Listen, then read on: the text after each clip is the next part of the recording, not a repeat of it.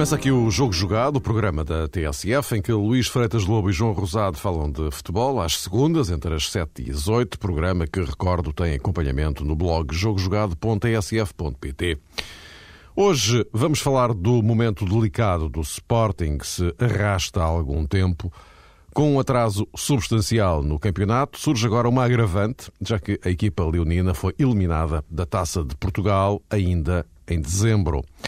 Em sentido contrário, parece caminhar o Benfica, não apenas pelo triunfo sobre o Braga, mas porque há uma série de registros que indiciam uma alteração estratégica, com Jorge Jesus a assumir todas as responsabilidades pela situação desportiva da equipa e o presidente a levantar o tão discutível boicote aos jogos fora de casa. Mas ainda faremos uma reflexão sobre o plantel do Futebol Clube do Porto, que mostrou este fim de semana Rames Rodrigues, um jogador que justifica ser seguido com alguma atenção. Boa noite a ambos. Eh, vamos ao pontapé de saída pelo uh, Sporting e eu uh, aproveitaria para recuperar aqui as declarações de Dias Ferreira, hoje na TSF. O presidente da mesa da Assembleia Geral do Sporting defende que a questão Sporting é bastante mais ampla e que isso de tentar resolver as coisas com soluções de emergência no mercado de inverno não adiantam nem atrasam, porque, diz ele, não vale a pena tapar o sol com a peneira. O Sporting precisa de criar condições para investir mais no futebol. Digo que não é só uma questão de, de renovar ou ir ao mercado em janeiro por ir, ou uma coisa qualquer. Eu acho que há aqui alguma filosofia que tem que, na minha opinião, ser alterada. Como, como por é, exemplo, doutor? É um problema mais de fundo Sporting tem que arranjar mais capacidade para investir no futebol. Isso é manifesto e não vale a pena tapar o sol com a peneira e pensar que o problema se resolve com palavras. Eu acho que tem que haver condições, ou tem que se criar as condições para que o Sporting possa investir mais no futebol. João, começo uh, por ti. Uh, Dias Ferreira a pôr o, o, dedo na ferida. O, o, problema do Sporting, de facto, é bastante mais amplo do que isto de comprar um ou dois jogadores e, e, e julgar que a partir disso está tudo resolvido. É, de facto, Mário, e já tínhamos também falado sobre esse assunto quando eh, há alguns programas levantaste a questão em torno da possibilidade de, de Paulo Sérgio eh, ser confrontado com uma grande prenda de Natal, se por acaso isso o Euromilhões ao Sporting, e logo na altura tive a oportunidade de comentar, dizendo que não achava que resolvesse coisa alguma essa eventual grande contratação para o Sporting, grande em, em, todos os sentidos, às vezes um jogador muito alto e muito forte não é propriamente uma grande arma de ataque, mas percebe-se claramente, ou percebeu-se há muito tempo qual era a intenção de Paulo Sérgio quando disse isso era de facto eh, na, na, direção de uma contratação que pudesse resolver alguns problemas do Sporting no futebol aéreo e se calhar desempatar alguns jogos mais fechados do ponto de vista defensivo. O que se passa é que hum, Dias Ferreira, que é um sportinguista com muitos anos de clube, que conhece muito bem o interior do estádio José Alvalade, percebe também que os adeptos do Sporting não podem continuar um, ad eterno uh, com este tipo de panorama. O Sporting não pode ser uma equipa acomodada aos seus adeptos, ou aos seus dirigentes, porque eh, tanto o Futebol do Porto como o Benfica, mais o Futebol do Porto, prosseguem no seu ciclo vitorioso. E isso implica, penso eu também, uma mudança de filosofia, uma estrutura provavelmente diferente para o futebol, mas implica outra coisa que tem, na minha opinião, prejudicado bastante o Sporting nos últimos tempos. É que este tipo de hum, posição que é assumida publicamente por determinadas pessoas, se calhar deveria ser feita debaixo de uma reserva maior no interior eh, do clube para que o Sporting, quando finalmente desse uma satisfação, eh, proporcionasse uma explicação aos seus adeptos e eventualmente lhes prometesse qualquer coisa eh, para o futuro, o fizesse já com, com base, com coisas eh, concretas. Não se limitasse a falar depois de uma derrota, na sequência de mais uma eliminação e depois de toda a gente ficar a saber que um dos objetivos da temporada tinha, enfim, uh, ficado também eh, entregue, neste caso, à vitória do Vitória de Setúbal. E isso é muito importante, que os clubes e, os dirigentes saibam falar no devido tempo. E penso que, nesse nível, o Sporting não está muito distante do Benfica. O Benfica está, uh, do ponto de vista desportivo, um pouco melhor porque ganhou ao Sporting Braga. Mas se olharmos para o futuro a curto prazo, se calhar encontramos aqui pontos de contacto entre o Benfica e o Sporting que nos revelam vantagens para o Futebol do Porto. E isso é que faz uh, pensar e faz, sobretudo, uh, considerar que, se calhar, nos próximos tempos não será assim muito fácil, nem para o Sporting, nem para o Benfica, acompanharem o Futebol do Porto. E não digo isto uh, super influenciado pela carreira do Porto este ano. acontece é que, olhando para um passado no futebol português mais ou menos longínquo, se percebe que o Porto tem dominado de facto o futebol português. Com exceções uh, extraordinárias, por assim dizer, que já foram protagonizadas pelo Sporting, pelo Boa Vista e também pelo Benfica, mas a verdade é que nos últimos anos quase sempre o futebol do Porto tem uh, dominado e parece-me que não é uh, com um super investimento na equipa de futebol, não é instantaneamente que se resolvem as coisas. E volta não volta, somos confrontados com isto, Mário, por parte de sportinguistas e por parte de benfiquistas. É preciso fazer qualquer coisa, mas antes de disso ser anunciado, insisto nesta tecla. Era importante primeiro começar a obra, estabelecer as bases para a obra e depois, eventualmente, uh, assumir determinadas posições publicamente. Enquanto isso não for feito, uh, insisto, tanto uh, no Benfica como no Sporting, penso que o caminho para o Futebol do Porto ficará sempre mais difícil e nos próximos tempos não será percorrido eh, com, com aquela celeridade que tanto ambicionam os adeptos eh, sportinguistas e os adeptos benfiquistas. Nós já iremos falar mais em detalhe do, do Benfica. Luís, eh, o Sporting, de facto, a questão não se reduz nos tempos que correm a, a Pinheiros. A, a Pinheiros, não. Repara, parece-me que esta afirmação do Dr. Dias Ferreira vai de encontro àquilo que já temos vindo, vindo a falar ao longo deste, destes tempos.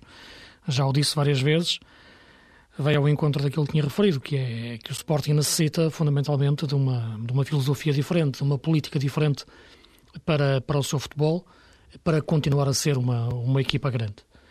Eh, é uma questão de, de estratégia, é uma questão de filosofia é uma questão que, que, que eu penso que tem a ver com o facto de, de os clubes entenderem o passar dos tempos, entenderem os novos tempos e reinventarem-se em função deles, sem perderem, no entanto, a sua identidade.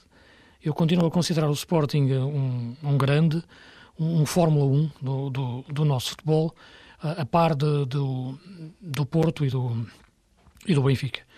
Só que é um Fórmula 1 sem, neste momento com, com, com, com os cabos do, do, motor desligados, sem, sem, sem pneus e sem, e sem alguém que saiba, saiba de facto pilotar um, um Fórmula 1.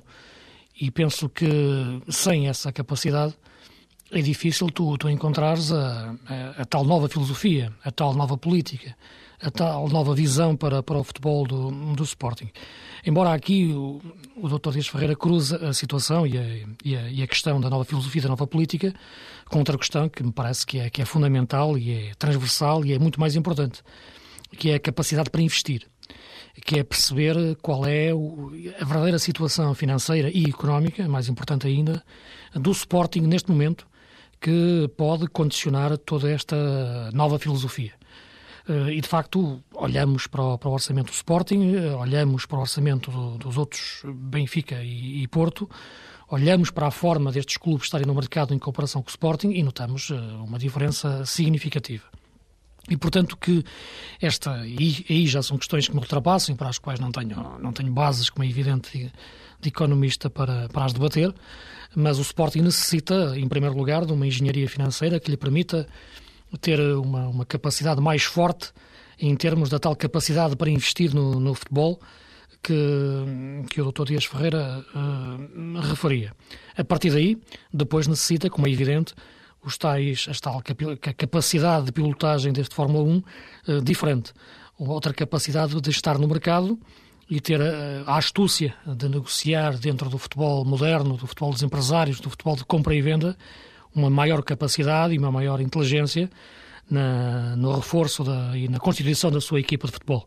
Porque quando me falam nesta altura da época em reforços para uma equipa, eu penso sempre que se a equipa necessita de reforços agora é porque o plantel foi mal estruturado. Penso nisso, seja em relação ao Sporting como em relação a outra equipa qualquer. E, portanto, mais do que reforços, o Sporting precisa de qualidade para o seu plantel. E precisava de qualidade na, na forma como ele foi estruturado no, no, início da época. Continuo a entender que é um plantel algo, algo desequilibrado eh, em função de, de algumas posições e, de, de, e da, ou melhor, da relação entre algumas posições. Penso que tem a ver também, como é evidente, com a forma como o Paulo Sérgio quer jogar. Uh, algo que, sinceramente, até agora ainda não consegui perceber, descortinar bem, tal a constante mudança, mudança de sistema uh, em que o Sporting, em que a equipa é sujeita. E este, e este sábado, frente ao Setúbal, a equipa voltou novamente a mudar de sistema. Uh, voltou a um 4-4-2 clássico, voltou a ter muitas indefinições na sua forma de jogar e voltou a perder. E, portanto, tudo isto é uma política cruzada, uma política financeira com uma política desportiva que dá uma grande política, que dá uma nova filosofia, mas que está sempre subjacente a um, chapéu enorme, que é a capacidade para investir, que é a tal gestão financeira e engenharia financeira que, que o clube, em dificuldades tremendas, que, que ultrapassa neste momento, segundo é público e já os seus responsáveis o disseram, que o impede de, investir da mesma forma que, que, os outros grandes investem, encontrar outras formas alternativas. E penso que era isso, talvez, que também o Dr. Dias Ferreira se queria, se queria referir. Também é essa astúcia financeira que a equipa tem que, que o clube tem que encontrar para permitir-lhe ter depois uma melhor equipa. Tudo isto é, de facto, o clube reinventar-se. Volto aqui, portanto, ao início da minha intervenção. O Sporting necessita de se reinventar desportivamente, uh, futebolisticamente e também financeiramente, para assim continuar a ser um Fórmula 1 do nosso futebol. E esta questão que há pouco abordámos a propósito das declarações de Dias Ferreira eh, também nos eh, remete noutro sentido, ou seja, depois do desaire em Setúbal, diante do Vitória de Setúbal, quem é que apareceu a defender o treinador ou a explanar aquilo que acabou por ser pronunciado por Dias Ferreira. E quando acontece este silêncio depois de uma derrota, depois de uma eliminação, não foi apenas uma derrota, foi uma derrota que custou o afastamento do Sporting da Taça de Portugal, é muito importante que quem dirige o futebol, e às vezes é também importante que seja a primeira figura do clube, que dê o corpo às bolas e que apareça tentar, digamos assim, oferecer uma visão mais uh, otimista dentro de um cenário negro. E acabou por ser o Dr. Dias Ferreira que foi obrigado a, lá está, dar uma palavra aos adeptos do Sporting que ele conhece tão bem. E esse problema tem outra faceta. É quando ninguém uh, surge publicamente a pronunciar-se das pessoas que estão mais ligadas ao futebol, neste caso ao futebol do Sporting, depois toda e qualquer declaração pode parecer até, digamos que uma declaração de oposição. Uma declaração que não é propriamente decorrente da via oficial, mas que representa e espelha mais, eh, digamos que, uma ótica pessoal. E isso eh, pode também proporcionar, às vezes, uma divergência interna que não tem muita razão de ser, porque, como é evidente, o Dr. Dias Ferreira deseja o melhor para o Sporting e penso até que é uma pessoa uh, próxima do presidente do clube, José Eduardo Betancourt, mas nestas Aliás, alturas... ele, ele, nesta entrevista da TSF também deixou claro que era completamente contra a mudança de treinador, contra a mudança de diretor desportivo, isso aí foi claríssimo. Sim, mas uh, lá está, uh, Mário, a opinião do Dr. Dias Ferreira é, é, é, de outro cariz, é, é mais estrutural. Faz exato, exato, exato, exato. A, a, uma mudança de fundo, a uma nova filosofia e um investimento mais forte na equipa que não tem, digamos assim, que ver necessariamente e num primeiro momento com a troca de treinador ou com a contratação do jogador A, B ou C. E ele diz até isso, que o mercado de janeiro só por si não iria resolver o, o problema do Sporting. E também estou de acordo, eh, queria dizer só duas coisas, com aquilo que o Luís disse a propósito da composição do plantel do Sporting. Há muito tempo tenho a opinião que deveria ter investido basicamente num grande defesa central, num jogador muito bom para o eixo defensivo uh, do Sporting, mesmo noutras zonas em que se detectam problemas, penso que o Sporting, uh, enfim, com o jogador A, B ou C, seria capaz de comatar algumas lacunas, mas no eixo uh, defensivo realmente existe ali uma uma brecha, um problema muito grande que eu acho que deveria ter merecido há muito tempo um grande investimento do Sporting, um esforço tremendo para arranjar, digamos que um jogador capaz de ser o líder do setor e, e, de funcionar, digamos, como uma trave mestra da equipa. E diante do Vitória de Setúbal, mais uma vez, penso que a equipa revelou problemas eh, nesse domínio e provavelmente se tivesse cuidado do reforço do plantel com letras grandes para essa zona, se calhar o Sporting desta temporada estaria noutras condições e também com outros resultados. E a segunda coisa, rapidamente queria sublinhar, tem a ver com o mérito do Vitória de Setúbal, que fez um jogo muito bom, que já tinha feito um, um, jogo bastante interessante diante do Futebol do Porto e agora, frente ao Sporting, a jogar em casa, perante algumas oportunidades que soube conquistar e outras que lhe foram oferecidas, não perdoou e penso que com mérito está nos quartos de final da taça. Sim, isso é, é, é verdade o que estavas a referir e concordo contigo em relação à, à, análise que estavas a fazer às necessidades do, do plantel do Sporting ao seu 11. De facto, também considero que, embora se fale muito no tal Pinheiro para, para, para o ataque, eu penso que o Sporting necessitava talvez mais de um Pinheiro na, na defesa. Ou pelo menos um, um Pinheiro um rápido. Pinheiro. Um, um, Pinheiro rápido é uma coisa mais, penso que florestalmente mais, mais difícil de encontrar. Mas, uh, agora, eu penso que aqui cruzam-se dois, pontos de debate em relação ao futebol do Sporting. Uh, é uma discussão financeira e uma discussão desportiva. Eh, que depois eh, os debates começam e cruzam-se um, com o outro, porque um condiciona o outro e o outro é, é consequência do, do primeiro. E claramente o Sporting primeiro tem que resolver que condições tem para investir no, no seu futebol, que capacidade tem para, para investir. Porque não adianta dizer só que é necessário investir mais se depois não existirem condições para isso.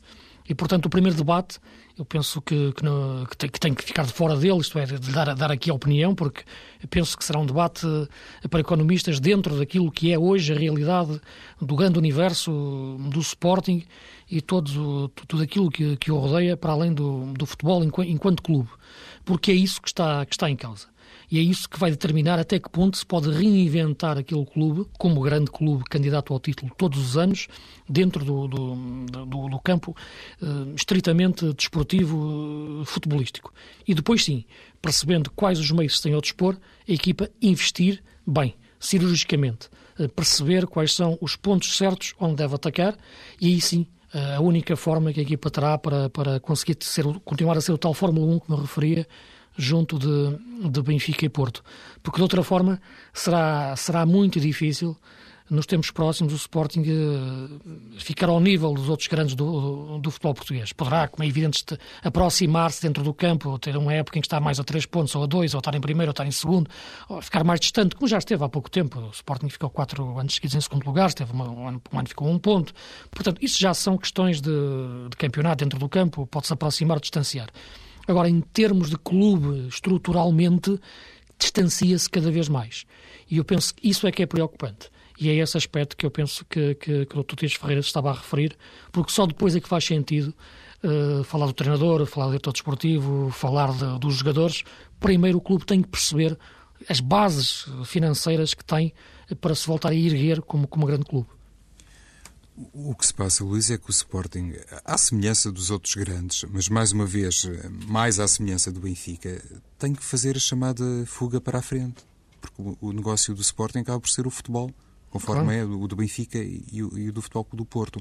E se nos lembrarmos daquilo que aconteceu no verão, no defeso, realmente apetece perguntar: foi assim tão de repente que, que João Moutinho achou que estava na altura de mudar de ares? Não foi, aliás, ele já se tinha pronunciado no passado a propósito disso, manifestando... Isso é uma questão desportiva aí, não é?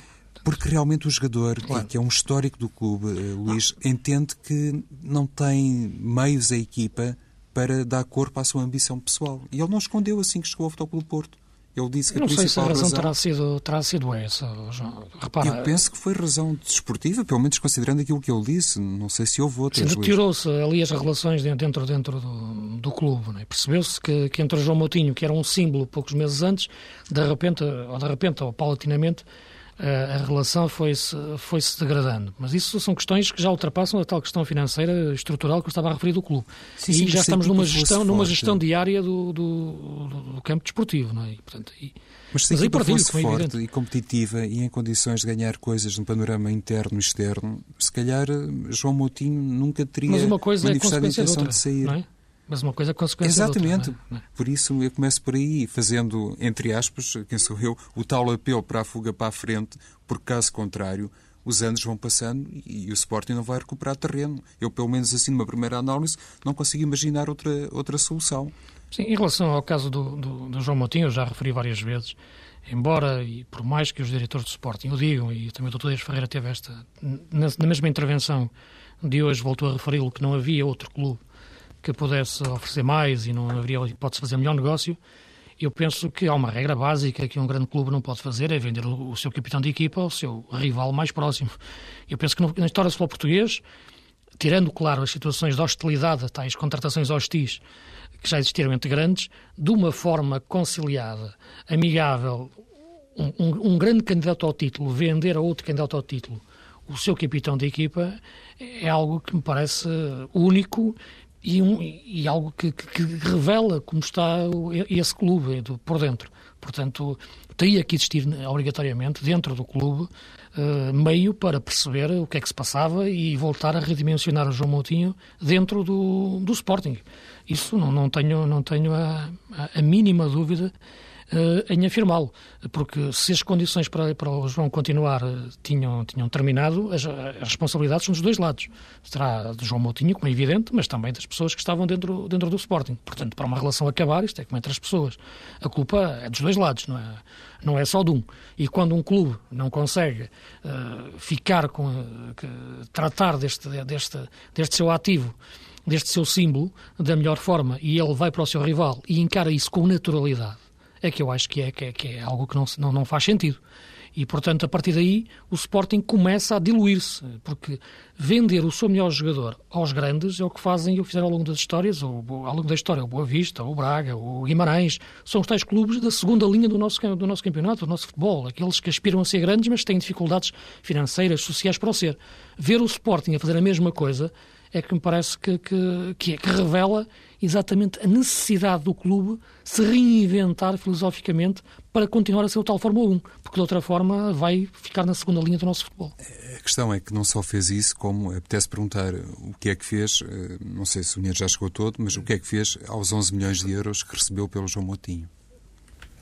Sim, essa Vamos. questão é já, já, já, já entra noutra, noutra, noutra é, questão. Tem a ver com, com outro... Se calhar não foi para investir no futebol, é aqui que eu quero chegar. Outra, pois, claro, isso, é outra, é outra questão, talvez, exato, claro. Uh, vamos avançando então para o uh, Benfica. Benfica que uh, acabou com o tal boicote aos jogos fora, que tinha sido pedido pelos órgãos sociais. enfim, um boicote que não foi exatamente um sucesso, como, como se sabe. Uh, e Jorge Jesus, uh, ontem, depois de, da eliminação do Braga, a deixar muito claro que ele é que deve ser responsabilizado por aquilo que de negativo tem sucedido à equipa.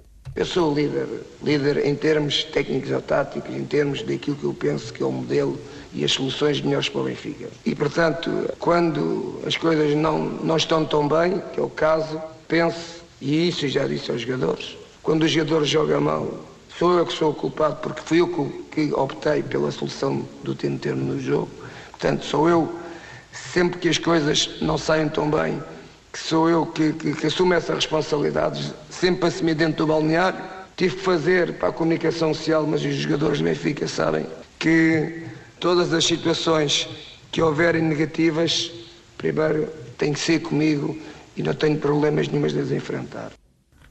Uh, Luís, uh, o, o, o, Benfica, uh, vou usar agora uma expressão que se vulgarizou muito, uh, desceu à terra, ou seja, colocou agora os pés no chão.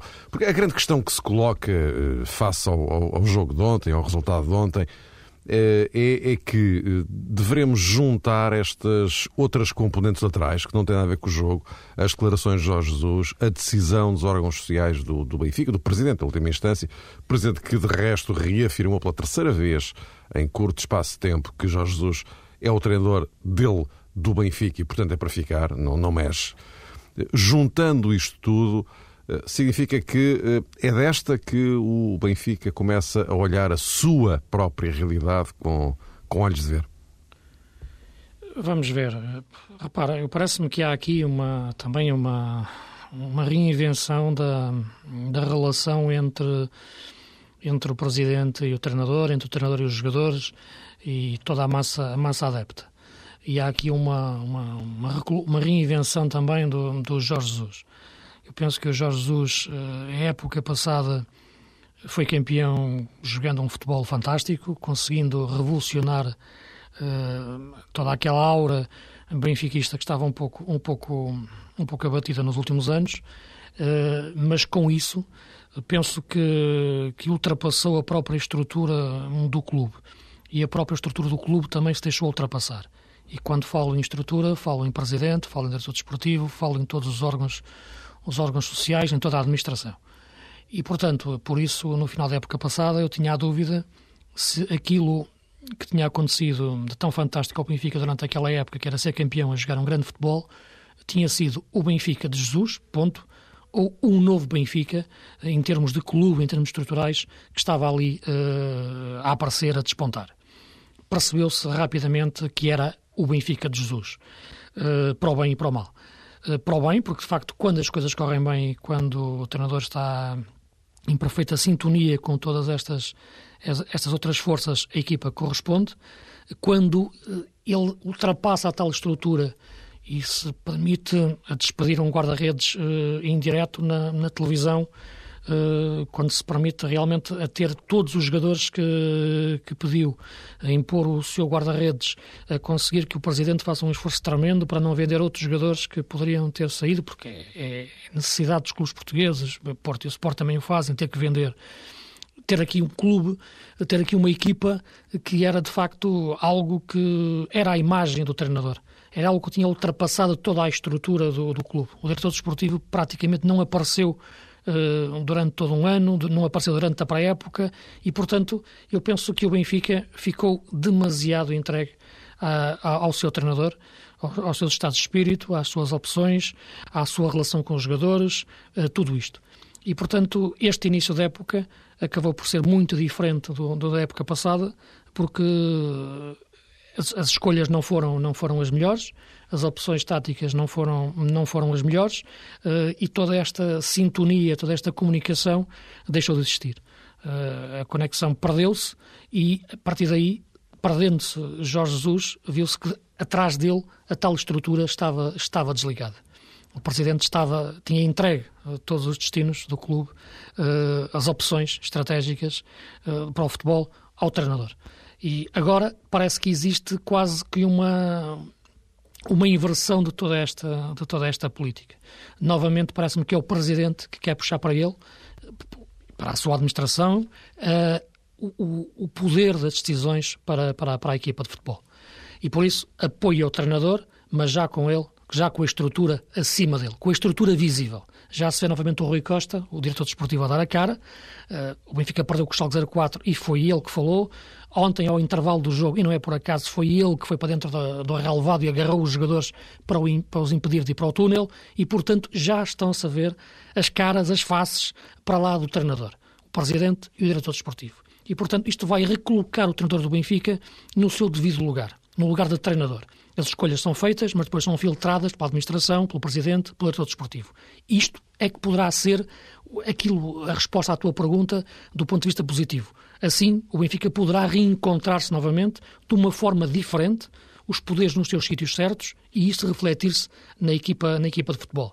Falta saber, como é evidente, quais são as relações neste momento dos jogadores com o treinador. Parece-me que são positivas, segundo os sinais que já, que já foram dados, e se percebe-se como a equipa esteve ontem em campo. Foi um sinal muito positivo, mas já se percebeu que a dianteira, que quem vai protagonizar agora a política desportiva para contratações já não vai ser o treinador na primeira linha, mas sim o presidente, a relação com o futebol dos empresários que está sempre à frente no, no futebol moderno, e a partir daí vai o Benfica reestruturar-se para, para o futuro. Este treinador será sempre o treinador do Benfica até, até, até ao final da época, tendo em conta este, estes fatores e os resultados manterem-se a, a este nível, o início da próxima época, e que irá dizer uh, verdadeiramente em, em, em que forma que se vai estruturar novamente a equipa técnica, se vai continuar o treinador ou não. Mas parece-me que há a inversão fundamentalmente na política, na dianteira de quem vai definir a política desportiva do Benfica. E a partir daí, perceber ou não se Jorge Jesus vai ser ou não treinador do Benfica no, a partir da próxima época. A questão, Luís, e, o problema, penso eu, é que o Benfica tem que começar já a pensar eh, na próxima temporada. Exato, é isso que eu referia. Pois, agora, com ou sem este treinador, a questão é um bocadinho essa. É evidente é. que Jorge Jesus faz o seu papel, como faz também o Luís Filipe Vieira, e continuam os dois eh, vincadamente a assumir que o título nacional é ainda um objetivo, que a Liga Europa provavelmente vai mostrar um Benfica extraordinariamente forte eh, internacionalmente. Mas, do ponto de vista mais realista, toda a gente tem a convicção, creio eu, que o Benfica dificilmente será campeão nacional quando chegarmos a maio.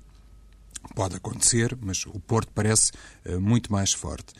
E por isso um, o, o, debate, talvez eh, central nesta matéria, tem a ver com isso. Saber se Luís Filipe Vieira, com estes uh, consecutivos votos de confiança Jorge Jesus, quer significar que o treinador é para continuar em 2011-2012 ou então é apenas, é apenas entre aspas, para continuar até ao final uh, da temporada. Porque, lá está, conforme referi ao início, e também era válido o raciocínio para o Sporting, os campeonatos ganham-se muito tempo antes, com uma preparação adequada, com um bom uh, planeamento e com aquilo que o Luís referia e que para mim também é extraordinariamente importante, com a sintonia. Quando foi campeão nacional, uh, Luís Filipe Vieira, numa entrevista que deu à SIC, praticamente chamou para si todos os méritos pela conquista. Nunca fez assim uma referência muito explícita a Rui Costa, sempre hum, fez questão de dizer que entre ele e o treinador existia uma relação de grande proximidade, que inclusivamente uh, no outro ano já tinha pensado em, em Jorge Jesus, que de alguma forma se demarcava eh, enfim, da filosofia de trabalho que levou à contratação eh, de Kike Flores. E neste momento, e conforme há pouco o Luís também sublinhava, parece que Luís Filipe Vieira e Rui Costa, eu até vou dizer, finalmente estão lado a lado e pensam no clube de braço dado. Isso é fundamental. Se está a acontecer isto no Benfica, penso que sim, e nada tem a ver com a qualidade de Jorge Jesus como treinador, nem com a sua continuidade. Penso que uh, a primeira parte um, uh, eh, da questão é, é inquestionável. É, é, um treinador de gabarito, teve grande responsabilidade na conquista do título nacional pelo Benfica e, sobretudo, na mudança de futebol que foi denunciada pela equipa do Benfica. Agora, se vai ficar ou não para além de 2011, isso realmente é, é, um problema que só pode ser eh, resolvido ou definido por Luís Filipe Vieira e imagino também por eh, Rui Costa, porque o diretor desportivo, e, e eu há alguns programas que falo nisto, não pode ser apenas a tal figura decorativa que ninguém sabe hum, muito bem o que é que faz no clube. E Rui Costa, pelo nome que tem no Benfica, pelo passado, é até uma pessoa com um grau de responsabilidade diferente se, por exemplo, fizermos a comparação com Costinha, que não tem um grande passado no Sporting, é um sportinguista desde a nascença, mas não tem uh, no Sporting, digamos que o mesmo trajeto que, por exemplo, Rui Costa tem no Benfica. E por via disso, era de facto necessário, penso eu, ao Luís Filipe Vieira, preservar, por um lado, o, bom nome de Rui Costa, a sua hum, influência junto à massa associativa do Benfica, e não é por acaso, nos últimos dias, com a tal descida à terra de que falava o Mário Fernando, que Jorge Jesus tem revelado uma grande preocupação em fazer as pazes com a massa associativa do Benfica, ou pelo menos em estender-lhe a mão, dizendo que os adeptos, de facto, têm razão para estar descontentes, que ele é o culpado por ter posto a fasquia num plano muito alto e, sobretudo, que deve ser ele sempre o, o alvo, destinatário a todas as críticas. O Benfica terminou com o boicote aos jogos fora um, e, e, sobretudo, esta. Um, este recuo que fez, eh, do ponto de vista político, eh, tem a ver com isso, com a necessidade de ter uh, a seu lado uh, os adeptos, ter novamente o Estádio da Luz muitas vezes cheio, porque isso foi marcadamente importante na conquista do título nacional e é, sobretudo, importante do ponto de vista financeiro, numa altura em que os dirigentes do Benfica também já se convenceram que não podem propriamente estar a dizer todos os dias aos adeptos que a culpa é das arbitragens. E quando uh, se assiste a esta caminhada imponente do Futebol Clube do Porto, é fundamental ter uma posição mais humilde, estender a mão aos adeptos para que eles continuem a ir ao Estádio da Luz, mesmo sabendo que oito pontos uh, representa realmente um, um fosso normalmente significativo no futebol português. Olha, meus caros, eh, nós estamos eh, na, na, ponta final e ainda temos aqui que espreitar o plantel do, do Futebol Clube do Porto. Uh, Rames Rodrigues uh, jogou a titular frente ao, ao Juventude de Évora. Interessa aqui da avaliação individual. Uh, Rames é um, é um, jogo, é um jogador que dá para perceber que vale a pena continuar a seguir com, com, com alguma atenção. Uh, uh, Luís, eu pedi por ti para depois o João encerrar aqui para, para não, não nos perdermos aqui do uhum. cronómetro. Uh, mas em relação a este plantel do, do, do Futebol Clube do Porto, já se percebeu que tem um 11 muito forte. As alternativas globais é que provavelmente não estarão num patamar igual. Sim, eu penso que essa questão faz, faz algum sentido. Eh, penso que isso também estará na cabeça do André Vilas Boas, mas, como é evidente, não, não, não o vai revelar eh, publicamente. Mas basta, por exemplo, ver como é que o Porto abana um pouco em termos de dinâmica de jogo sob, sob o flanco esquerdo quando o Álvaro Pereira não pode jogar, como aconteceu em, nos últimos jogos, e entrou o Emílio Rafael e a equipa abanou um pouco. Eh, é evidente que uma coisa é, é a presença de, do Hulk ou, ou do Varela. Outra coisa é o Cristiano Rodrigues, num momento de forma eh, física bastante, bastante abaixo daquilo que ele, que ele pode fazer. Perceber em termos de meio campo o que é que poderá dar ainda o Ruben Miquel. Guarini está a fazer bons jogos, mas não parece que seja opção para, para número 6, quando o Fernando não pode jogar. Tem alguma dificuldade em perceber porque é que Souza não tem sido opção. Em termos centrais, Maicon e Rolando, mas se joga Otamendi em lugar de Maicon, Sereno, portanto há aqui uma hesitação que, em relação a este. E portanto, em relação a este lugar. E na frente, evidente, não jogando Falcão, o Walter não é, não é a mesma coisa. James Rodrigues foi uma, uma, nota muito positiva, não sei o que é que o Porto vai, vai fazer com ele em termos de se vai colocar a jogar mais vezes, como é que vai gerir um jogador com, com tanto talento, mas é de facto um grande jogador. Agora parece-me que, que o Porto tem de facto um 11 muito forte, tenha um plantel equilibrado em termos de soluções, mas em termos de qualidade não é bem a mesma coisa. O que Falcão, João Moutinho, uh, Rolando, portanto, não há exatamente, Álvaro Pereira, não existe a mesma correspondência em termos daqueles jogadores que estão no banco. Há uma diferença bastante grande. E por aqui a equipa poderá oscilar um pouco. Eu queria só dar aqui, temos um, um minuto e pouco claro, para, para o João, só para ele também dar a sua opinião. É um assunto ao qual voltaremos uh, proximamente, claro, claro. Sim, uh, Mário, olhando para aquilo que uh, estava a ser dito pelo Luís, no que toca a algumas posições, eu acho que sim, que o Porto pode revelar dificuldades, mas noutras nem tanto.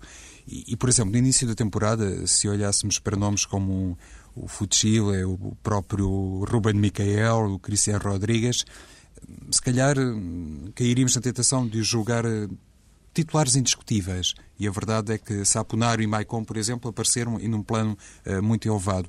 E eu quero com isto dizer que a maneira como eh, Vilas Boas tem trabalhar no Futebol Clube Porto e a maneira como a equipa se mostra em campo, às vezes dá esta ideia, quando os titulares são muito bons e há realmente princípios eh, de jogo uh, muito sólidos, parece que os suplentes nunca estão verdadeiramente à altura. Se calhar uh, não é bem assim no caso. Não é verdade. Não é, Luís? E, e por outro é, lado, é esta vantagem tem o Porto no Campeonato Português, se calhar permite, considerando o tal objetivo externo do Futebol Clube do Porto, permite à equipa, mesmo sem grandes reservas, fazer um campeonato mais ou menos tranquilo e apostar também na Liga Europa. Meus caros, voltamos a encontrar-nos eh, para a semana para a última edição do ano, antes de irmos de férias de Natal. Até para a semana.